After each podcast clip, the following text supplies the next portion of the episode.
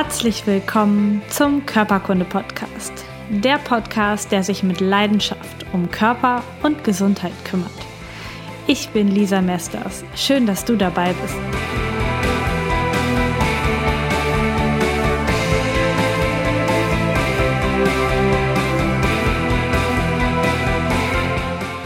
Herzlich willkommen zu einer neuen Folge Körperkunde Podcast. Total schön, dass du wieder mit dabei bist. Diese Körperkunde-Folge ist voll geballter Informationen und für das Thema ist es besonders wichtig, dass du nicht in Stress gerätst. Deswegen hör dir die Folge ganz entspannt und locker an, denn ich habe hinterher alles nochmal schriftlich auf meinem Blog für dich, sodass du alles in Ruhe nachlesen kannst. Viel Spaß! Es geht heute um die Schilddrüse und das ist ein Wunschthema von einer Hörerin dieses Podcasts, die gesagt hat, Lisa, mach doch bitte mal was über die Schilddrüse. Und da ich auch selber interessiert an dem Thema bin, aus eigener Erfahrung, mache ich das natürlich gerne. Die Schilddrüse ist ein ganz, ganz machtvolles Organ in unserem Körper. Es ist unser ja, unsere Steuerung, unsere Kraftwerksteuerung quasi. Dabei hat sie nur 20 Gramm, also ist ein ganz kleines schmetterlingsförmiges Organ und zwar direkt hier vorne, also an deinem Hals, direkt vor deiner Luftröhre unterhalb des Kehlkopfes. Dort befindet sich die Schilddrüse und wenn sie vergrößert ist, dann kannst du sie sogar tasten. Die Schilddrüse hat eine enge Kooperation mit dem Hypothalamus und der Hypophyse. Das ist die Hirnanhangdrüse. Und die zusammen im Zusammenspiel produziert die Schilddrüse dann die Schilddrüsenhormone T3 und T4. Diese haben im Körper die Wirkung, dass sie vor allen Dingen den Grundumsatz steigern. Das heißt, sie feuern das Herz so richtig an, sie steigern die Körpertemperatur und sorgen dafür, dass Fett und ähm, Glykogen abgebaut wird im Körper. Außerdem ist die Schilddrüse vor allen Dingen für das Längenwachstum zuständig. Also wenn Kinder sehr schnell, sehr stark in die Höhe wachsen, dann macht das die Schilddrüse. Außerdem sind sie dafür zuständig, den Eiweißaufbau zu fördern. Das heißt, sie haben eine Wirkung auf die Skelettmuskulatur, diese Schilddrüsenhormone. Die sorgen dafür, dass nach einem ordentlichen Training auch deine Muskeln tatsächlich dann aufgebaut werden. Und die Schilddrüsenhormone aktivieren das Nervensystem. Das heißt, sie sorgen dafür, dass zum Beispiel die Reflexe deiner Muskeln, also wenn man vor die Kniescheibe haut, dann streckt sich das Bein und für diesen Reflex, also für diese Reflexsteigerung, dass das gut funktioniert, sorgen auch die Schilddrüsenhormone. Natürlich werden diese Hormone die ganze Zeit kontinuierlich an unseren Körper abgegeben und auch an verschiedene Situationen angepasst. Zum Beispiel verändern sich die Schilddrüsenhormone, die Produktion in der Schwangerschaft oder auch einfach, wenn du längere Zeit in der Kälte verbringst, dann werden auch mehr Schilddrüsenhormone ausgeschüttet, um deinen Körper so richtig wieder warm zu bekommen, die Körpertemperatur dann wieder zu steigern. TRH, das ist das Thyreotropin-Releasing-Hormon ja, Thyreotropin-Releasing-Hormon. Und das ist dafür zuständig, das wird vom Hypothalamus gebildet und sorgt dafür, dass der Hypophysen-Vorderlappen, also der Vorderlappen der Hirnanhangdrüse, stimuliert wird. Und dieser Hypophysen-Vorderlappen, der produziert dann TSH. Und das ist das Hormon, was dann wiederum die Schilddrüse stimuliert. Das heißt, wir brauchen das Zusammenspiel dieser drei Strukturen, Hypothalamus, Hypophyse und Schilddrüse, um hinterher die Schilddrüsenhormone, die unseren Körper dann stimuliert und anregt, also diese beiden Hormone T3 und T4 überhaupt bilden zu können. Das Blut verteilt dann die Hormone im ganzen Körper und sorgt für die Folgen, die ich eben aufgezählt habe.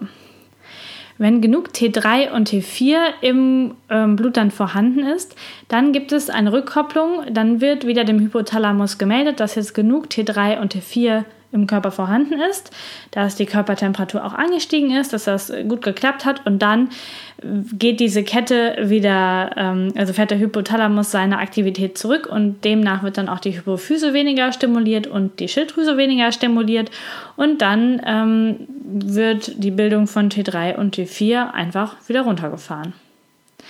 Außerdem bildet die Schilddrüse noch ein Hormon, das heißt Calcitonin. Und Calcitonin ist dafür zuständig, dass Calcium in den Knochen eingelagert wird. Es sorgt also dafür, dass Calcium und Phosphat einfach so aus dem Knochen freigesetzt wird und kann auch dafür sorgen, dass zu viel Calcium und Phosphat aus dem Blut herausgenommen wird, wenn die Konzentration zu hoch ist und in die Knochen eingelagert wird, damit es aus der Blutbahn herauskommt. Ein Hinweis auf eine Schilddrüsenfunktionsstörung können dir folgende Symptome geben. Nämlich, wenn die Menstruation gestört ist, also der Ablauf, dass die Menstruation zu lange auseinander liegt oder zu heftig ist mit zu starken Schmerzen oder auch eine Störung des Libido kann dafür also kann darauf hinweisen, dass die Schilddrüse nicht richtig funktioniert. Genauso wie eine anhaltende Muskelschwäche oder eine starke Gewichtszu- oder Abnahme, ohne dass du jetzt mehr isst oder weniger isst, je nachdem. Außerdem sind Hautveränderungen wie dunkle oder helle Pigmentstörungen oder auch Akne ein Zeichen dafür, dass die Produktion der Schilddrüsenhormone gestört ist. Auch an Vergröberungen von Händen und von Füßen sowie von ganz groben Gesichtszügen mit sehr starken Falten schon bei Jugendlichen kann darauf hindeuten, dass mit der Schilddrüse etwas nicht in Ordnung ist. Ganz deutlich, körperlich kann man ein, also kann man eine Schilddrüsenstörung zum Beispiel an einer Vergrößerung der Schilddrüse sehen. Und dafür legt man den Kopf in den Nacken und wenn du das machst, dann tritt die Schilddrüse deutlich unten im unteren Drittel des Halses hervor. Dann sieht man so eine richtige Verdickung des unteren Halses, wenn man dann den Kopf zurücklegt. Und manchmal sieht man sogar gestaute Halsvenen, weil die Schilddrüse so groß ist, dass sie auf die Halsvenen draufdrückt. Außerdem ist Stammfettsucht, also eine Anlagerung von Fettgewebe vor allen Dingen im Körperstamm, also im Bauchbereich und auf den Hüften ein Zeichen dafür, dass die Schilddrüse dort was mit zu tun hat. Genauso wie Hautstrie, also diese Aufdehnungs- ähm, Zeichen, wenn man schnell zunimmt zum Beispiel oder schwanger wird, dann hat man diese Dehnungsstreifen in der Haut, das nennt man Hautstrie, die können auch von der Schilddrüse ausgelöst werden. Genauso wie Hyperpigmentierung, also so bräunliche Flecken irgendwo an der, äh, am Körper kann auf die Schilddrüse hindeuten. Außerdem sieht man bei Schilddrüsenstörungen ganz, ganz oft so ganz teigige Haut. Die sieht so aus, als wäre da so richtig Wassereinlagerung drin, manchmal auch dazu zusätzlich noch schuppig. Auch brüchige Fingernägel, Fußnägel und brüchige Haare deuten auf eine Störung der Schilddrüse hin. Wenn man bei Schilddrüsenerkrankten den Blutdruck misst, dann kann man häufig eine große Amplitude zwischen den beiden Blutdruckwerten sehen. Ähm, ich gebe dir mal ein Beispiel. Normalerweise, also ein optimaler Blutdruck wäre von 120 zu 80. Und ähm, jetzt hat jemand einen Wert von 130 zu 70. Das heißt, der ist der obere Wert ist ein Stück hochgegangen, der untere ein Stück runter, immer noch in einem Bereich, den man gut akzeptieren kann. Aber die beiden Blutdruckwerte sind weiter auseinander. Das kann zum Beispiel durch eine Schilddrüsenstörung ähm, hervorgerufen werden. Natürlich kann man auch manchmal bei einer vergrößerten Schilddrüse, wenn man direkt auf die Schilddrüse ein Stethoskop legt, ein Flirren hören, was anzeigt, dass sehr, sehr viel Blut in diesem Organ hin und her zirkuliert. Bei der Antlitzdiagnose, also bei den Hautzeichen im Gesicht, kann man unter der Nase ähm, so bräunliche Flecken erkennen. Also unter den Nasenflügeln und so ein bisschen seitlich davon erkennt man bei einer Schilddrüsenstörung so, ähm, ja, so dunkle Verfärbungen und manchmal auch Aufhellungen. Also auf jeden Fall ähm, eine andere Hautfarbe als sonst im Gesicht um die Nasenflügel herum. Außerdem ist die Schilddrüsenzone im Nacken verdickt und die Schilddrüsenzone ist direkt im Übergang zwischen dem Hals und dem Oberkörper und dort findet man dann so eine Wassereinlagerung, so einen richtigen Buckel, der ganz weich ist, den man auch hin und her verschieben kann ähm, aus Wassereinlagerung. Und das ist die Schilddrüsenzone, die sich hier befindet, sieht man sehr, sehr häufig. Wenn man ab und an mal Leute mit leichter Bekleidung sieht, dann kann man das sehr, sehr häufig auch bei übergewichtigen Personen besonders häufig sehen. Außerdem gehören zu den Schilddrüsenzonen in dem Bindegewebszonenbereich das ähm, Grundgelenk des Daumens und das Großzehengrundgelenk.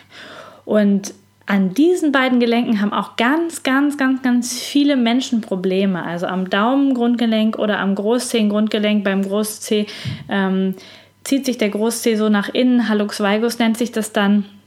Und auch diese Verbindung zwischen diesen beiden Gelenken und der Schilddrüse ist eigentlich schon lange bekannt, wird aber oft nicht beachtet. Das heißt, so ein schiefstehender Großzeh kann die Schilddrüse irritieren oder auch andersrum, also je nachdem, was wieder zuerst da war. Und man kann natürlich auch die Schilddrüse darüber behandeln, aber da komme ich dann später nochmal drauf. Das waren also die Hinweise, die du direkt am Körper bei dir oder bei anderen Menschen erkennen kannst. Also verschiedene Pigmentationsstörungen, Haar, Nägel, ähm, eine Fettverteilungsstörung in Richtung ähm, Bauch natürlich und die verschiedenen Bindegewebszonen.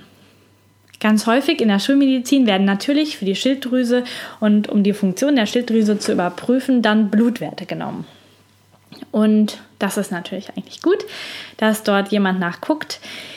Leider wird ganz oft nur und ganz allein der TSH-Wert bestimmt. Das wurde bei mir zum Beispiel auch so gemacht. Es wurde nur der TSH-Wert ähm, bestimmt. Also der Wert, den die Hirnanhangdrüse, äh, der, die produziert TSH und dieser dieses TSH stimuliert dann die Schilddrüse.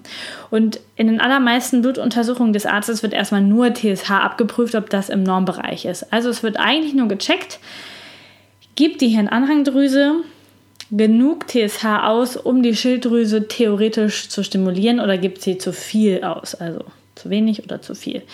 Der Normbereich, der dort gesteckt ist, ist relativ weit gefasst und mm, Ärzte und Heilpraktiker, die sich sehr stark mit Schilddrüsenpatienten auseinandersetzen, sagen eigentlich, ist man auch, wenn man im Normbereich an den Randbereichen sich bewegt mit seinem TSH-Wert, ähm, hat man schon ein deutliches Zeichen dafür, dass mit der Schilddrüse irgendetwas nicht stimmt. Also wenn der Arzt sagt, nö, Wert unauffällig, Schilddrüse, alles in Ordnung, dann ähm, darfst auch du immer noch mal hinterfragen, wie ist denn mein Wert? Ist der im Randbereich zu hoch, zu niedrig? Und die Frage nach einem Zusatztest, nämlich einfach auch mitzutesten, wie ist denn der T3 und T4-Wert im Blut? Wie sieht es denn mit diesen beiden Werten aus? Denn vielleicht stimuliert die ähm, Hirnanhangdrüse ohne Ende, ohne Ende, und aber leider kann die Schilddrüse die, die Hormone gar nicht produzieren, weil sie vielleicht nicht genug Baustoffe hat, um diese Hormone zu produzieren. Und dann hat man mm, eine Diskrepanz in den Werten und da kommt man natürlich nicht drauf, wenn man nur den TSH-Wert anschaut. Also da gut drauf achten, wenn es um Blutwerte geht. Bevor ich jetzt gleich zu der Differenzierung von der Überfunktion und der Unterfunktion komme, möchte ich einmal auf das Eutyreotes Stroma hinweisen. Das ist eine Vergrößerung der Schilddrüse bei ganz, ganz normaler Funktion. Das heißt, hier vorne am Hals ähm, ist die Schilddrüse vergrößert. Du siehst einen sehr dicken Hals, ja, da hat jemand echt einen dicken Hals. Und ähm, das betrifft zwischen 30 und 50 Prozent der Bevölkerung. Also ziemlich vielen Leuten, wenn ich jetzt mal so durchzähle bei meinen Podcast-Hörern, 30 bis 50 Prozent, ist richtig, richtig viel. Und man hat sichtbar einen dicken Hals, man hat oft sowas wie so ein Kloßgefühl im Hals und wenn das ganz schlimm ist, hat man sogar ein pfeifendes Atemgeräusch beim Ein- und Ausatmen, weil diese Schilddrüse schon die Luftröhre einengt. Und meistens ist die Ursache für so einen Struma ein Jodmangel. Und wir gehören hier in Deutschland, man mag es nicht glauben, zu einem Jodmangelgebiet. Die Schilddrüse versucht, den Mangel an Jod, also an Baustoff für die eigenen Hormone auszugleichen und wird dadurch immer größer und versucht dann mehr Hormone durch mehr Schilddrüsenfläche zu produzieren. Das funktioniert allerdings nicht so richtig gut. Es ist allerdings auch umstritten, Jodsalz oder auch äh, spezielle Jodtabletten zu nehmen. ähm, weil man da auch schnell eine Überdosierung hinbekommt. Also Jod darf nicht zu wenig, aber auch nicht zu viel im Körper vorhanden sein.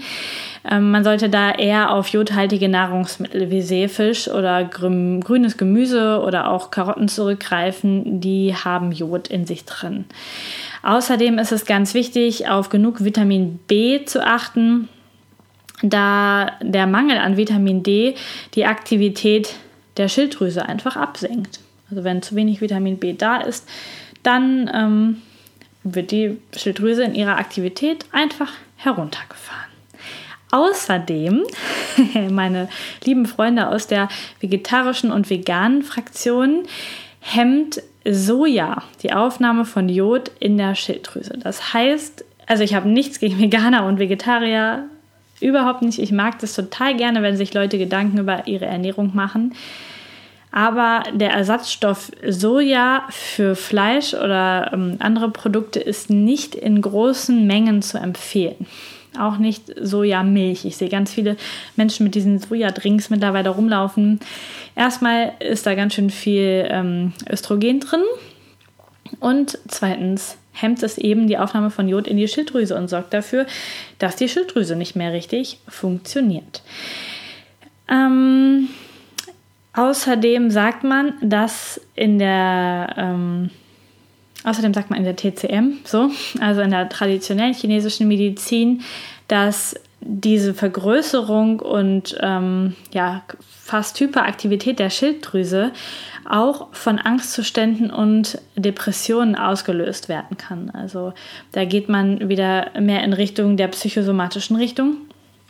Und was wir jetzt auch im Laufe des Podcasts bitte immer im Hinterkopf behalten.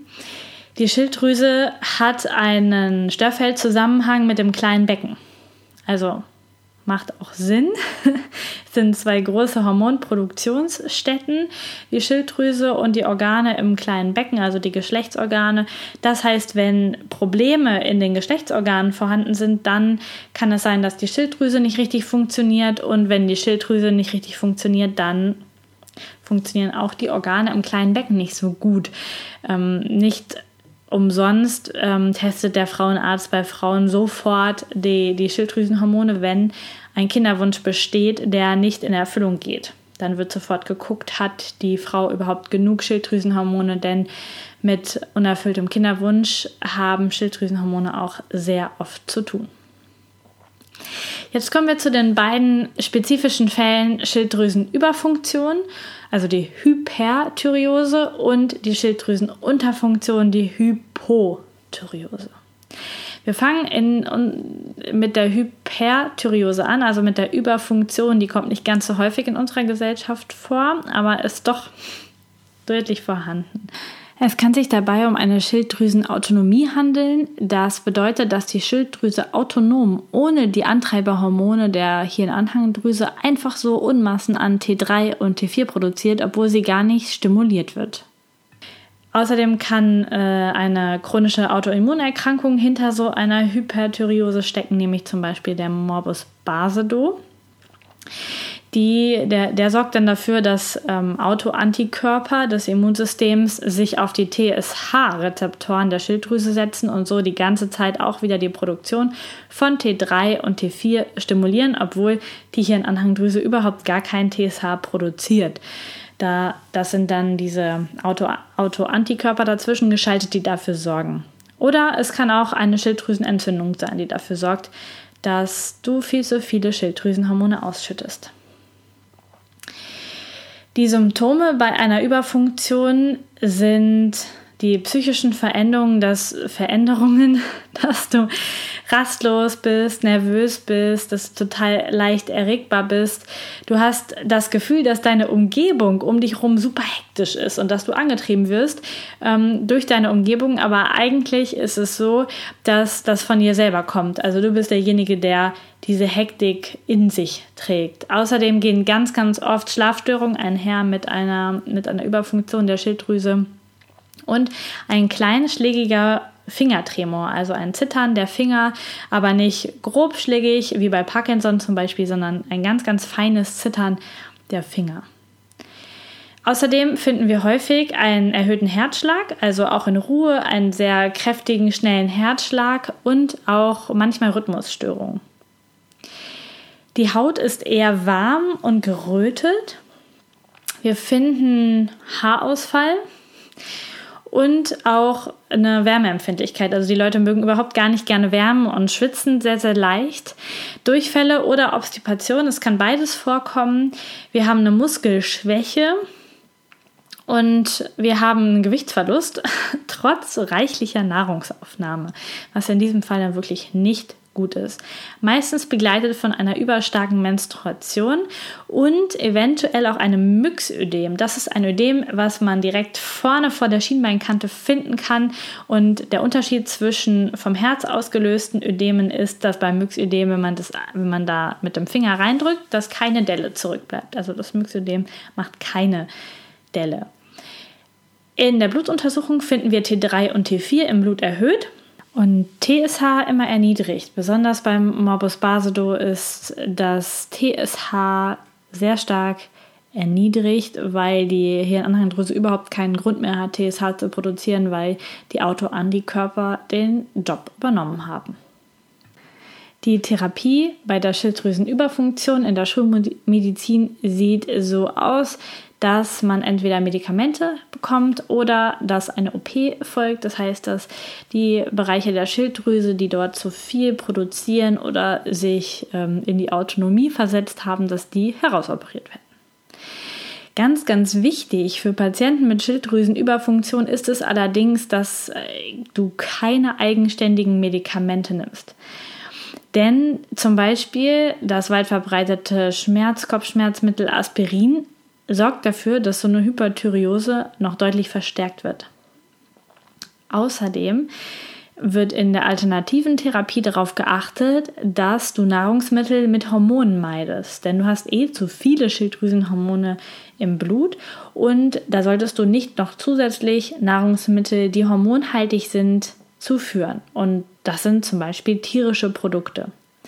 Außerdem solltest du dich basenreich ernähren. Du kannst das mit den Basen äh, Lebensmitteln tun oder das unterstützen mit Basenpulvern oder Basenbädern.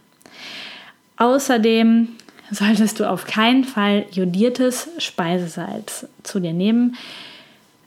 So oder so, Achtung bei Speisesalzen ähm, da möchte ich dich für sensibilisieren. Also kein jodiertes Speisesalz und auch ähm, möglichst kein fertiges Streusalz, weil die meisten Streusalze Aluminium enthalten haben, damit das Salz nicht verklumpt, sondern die ganze Zeit so angenehm zu streuen bleibt.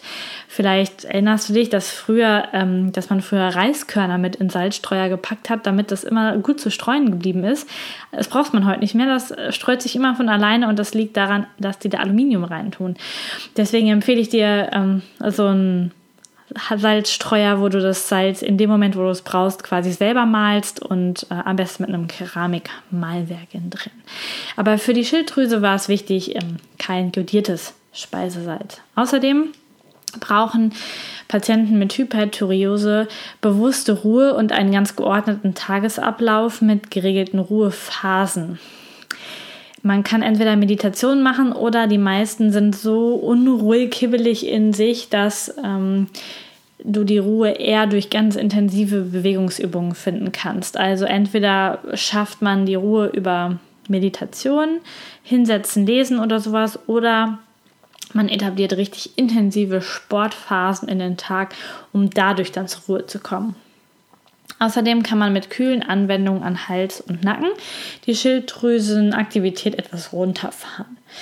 Heilpflanzen zur Unterstützung sind der Wolfstrapp und das Herzgespann. Da kannst du dich mal im Internet ruhig drüber informieren.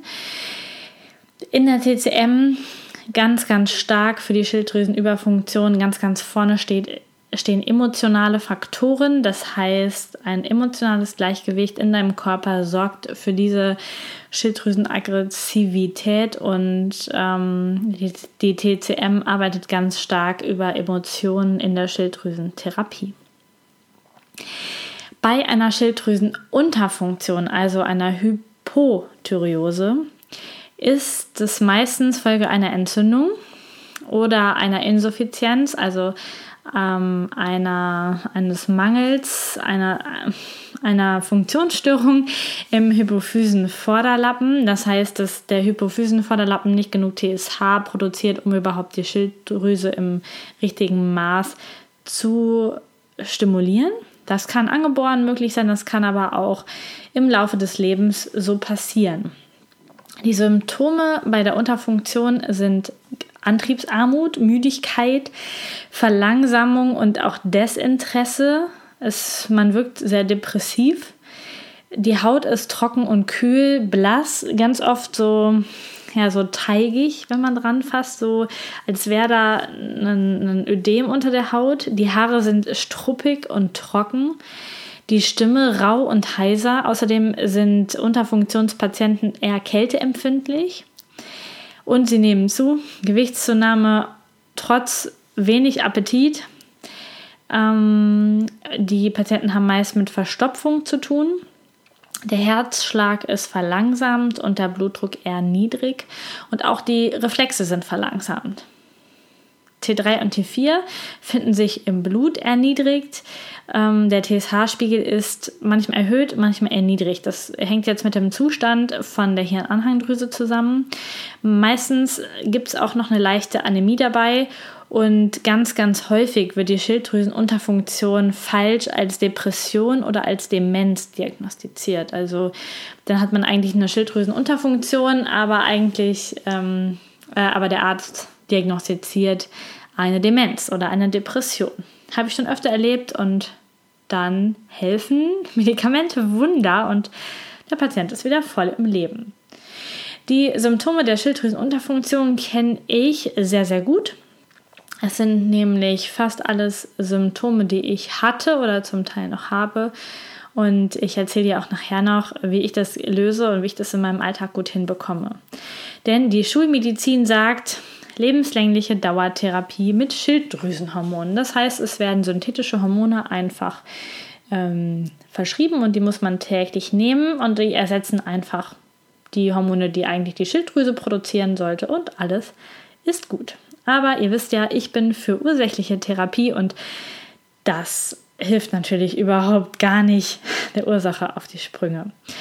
Denn die Schilddrüsenunterfunktion kann durch einen Mangel von Serotonin und Dopamin ausgelöst werden. Denn wenn das zu wenig ist, dann ist die Kommunikation zwischen Gehirn und Schilddrüse gestört. Das heißt, die Hirnanhangdrüse produziert nicht mehr ausreichend TSH durch den Mangel an Serotonin und Dopamin. Und da sind wir auch schon wieder bei den Depressionen, denn das ist auch eine Ursache für Depressionen. Das heißt, es hängt ganz, ganz dicht beieinander. Außerdem wird Serotonin zu einem sehr, sehr großen Maß im Darm produziert. Das hatte ich schon mal in der Podcast-Folge über den Darm erwähnt. Da kannst du noch mal reinhören, wenn du dich nur dunkel erinnerst.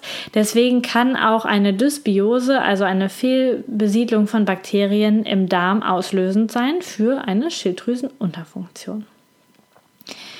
Ebenfalls können chronische Entzündung, Stress, und Progesteronmangel bzw. Östrogendominanz eine Unterfunktion auslösen. Also man könnte sagen, alle Frauen, die die Pille nehmen, haben eine Östrogendominanz und damit einen relativen Progesteronmangel, denn die Pille ähm, ja, ist ja zum größten Teil besteht ja aus Östrogen. Das heißt, die Menschen, die regelmäßig die Pille als Verhütungsmittel nehmen, lösen damit eine Unterfunktion aus. Und ich bin auch der relativ starken Meinung, dass das bei mir so war.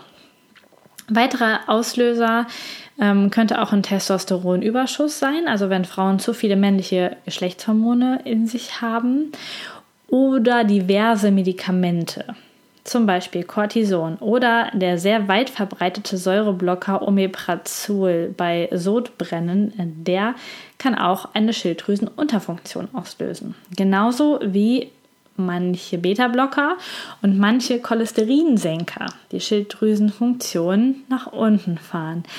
Ebenso, was jetzt ein großer Widerspruch ist, die Antidepressiva. Wenn man die nimmt, kann man eine Schilddrüsenunterfunktion kriegen und dadurch wieder Depressionen. Naja, und wie eben erwähnt, natürlich auch die Pille als Medikament. Außerdem stehen auch Fluoride, also die Stoffe, die in Zahnpasta, Salz und auch in manchen Mineralwässern drin sind, im Verdacht, die Unterfunktion auslösen zu können.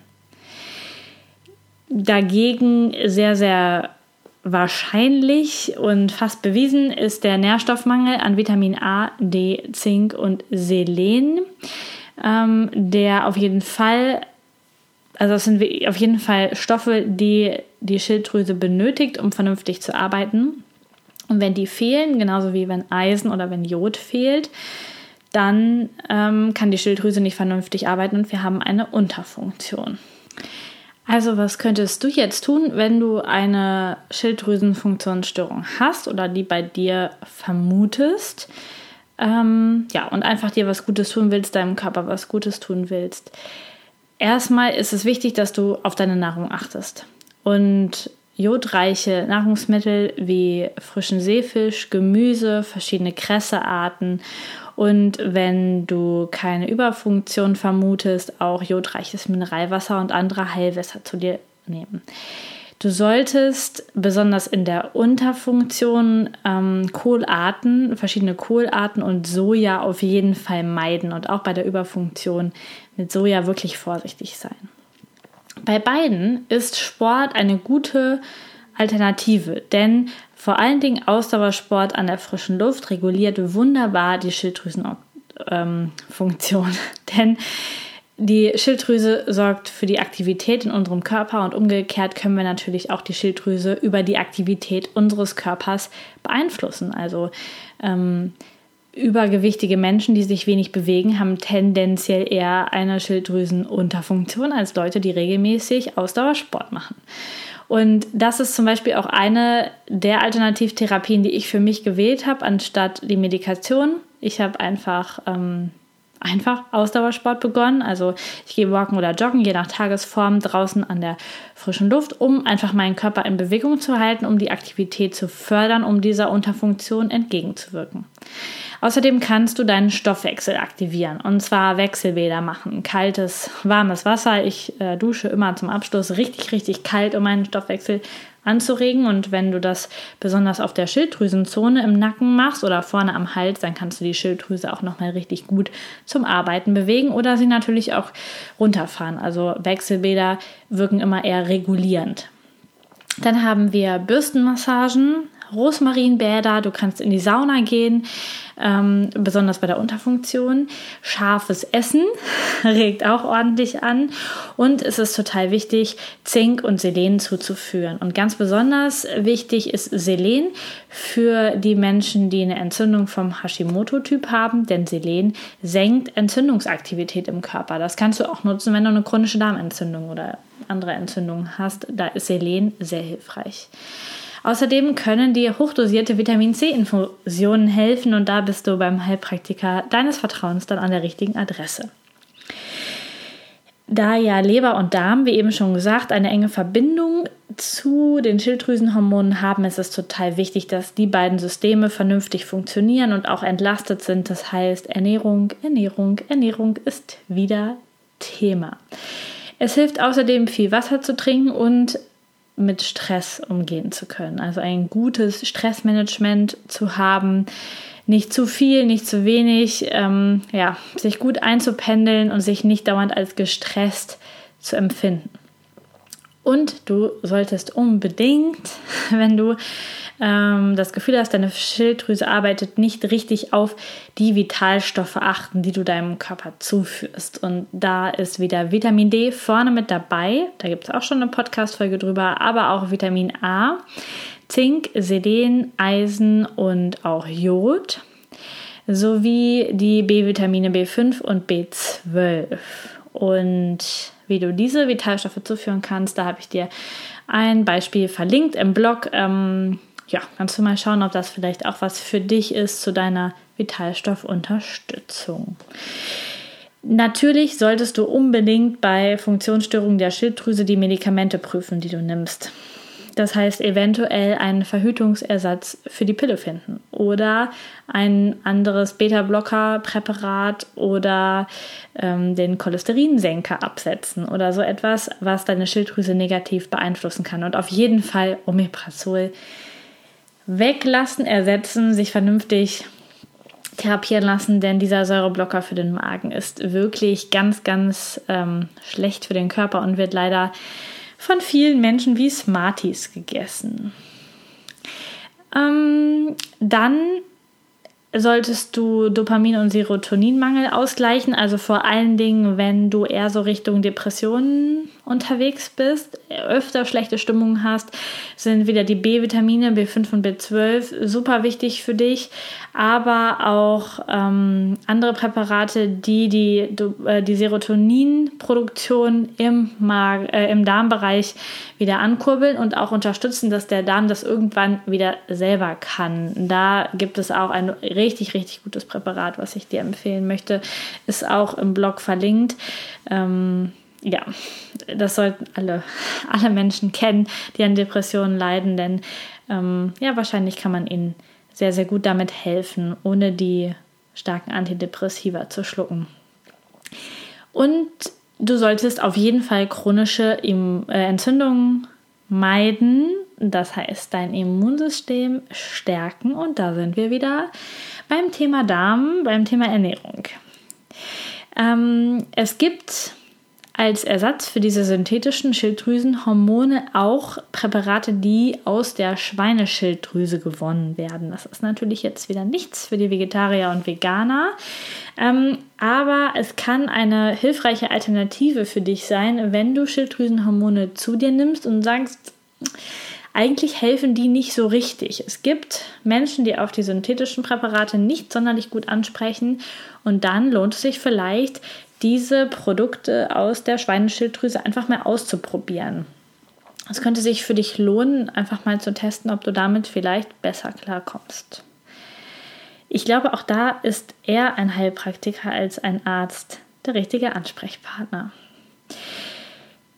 Außerdem kann man das Daumengrundgelenk oder das Großzehengrundgelenk behandeln, beziehungsweise das Großzehengrundgelenk vielleicht sogar korrigieren. Also jetzt nicht mit einer Operation, aber mit Einlagen oder mit ähm, so kleinen Hilfen, die dafür sorgen, dass der Großzeh eher wieder gerade steht, um die Schilddrüse darüber zu beeinflussen. Und du kannst es natürlich auch nutzen, dass du dein Großzehengrundgelenk oder das Daumengrundgelenk einfach mal massierst, wenn du abends vor dem Fernseher sitzt und damit auch ganz automatisch deine Schilddrüse behandeln.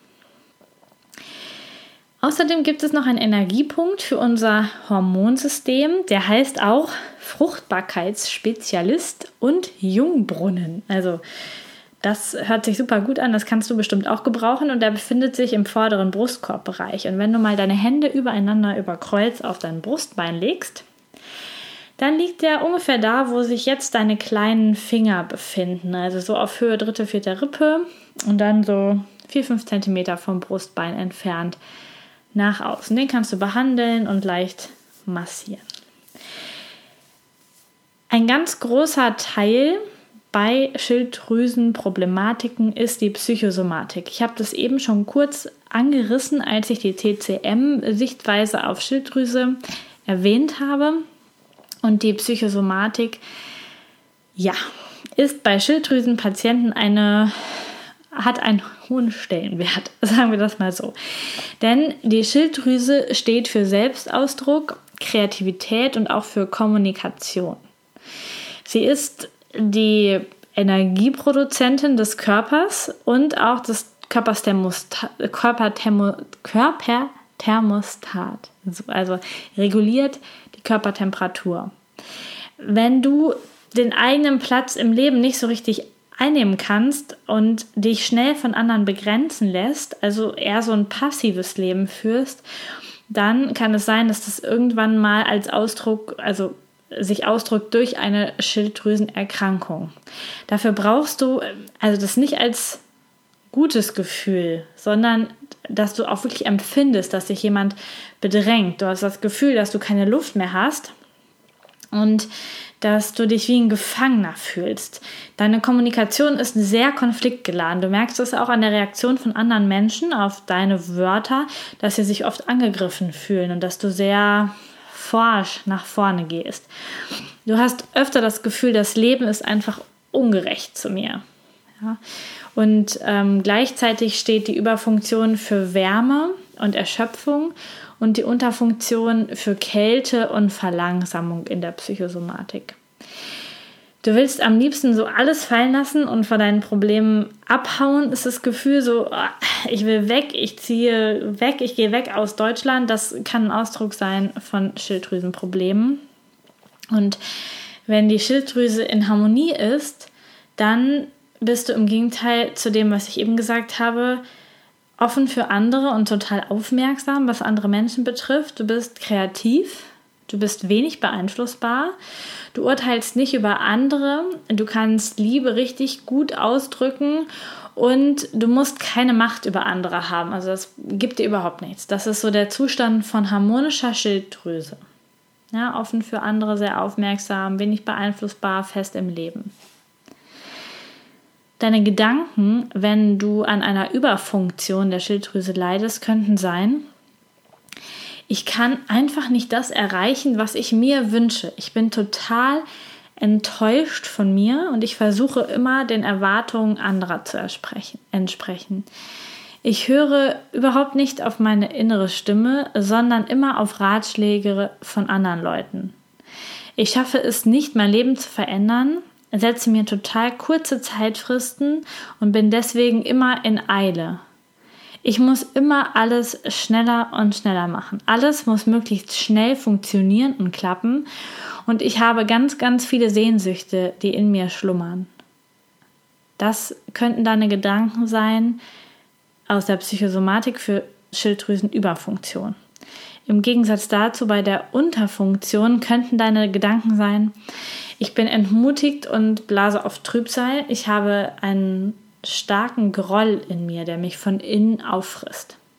Ich rede schlecht über mich selbst und auch über andere Menschen. Ich stehe vor einer sich wiederholenden Lebenssituation und weiß überhaupt nicht, wie ich darauf reagieren soll. Ich müsste langsam, Schritt für Schritt vorwärts gehen, aber das ist zu anstrengend für mich. Ich flüchte vor Verantwortung und lebe gerne in meiner irrealen Welt. Das verschafft mir künstliche Sicherheit. Das sind die Gedanken für die Unterfunktion.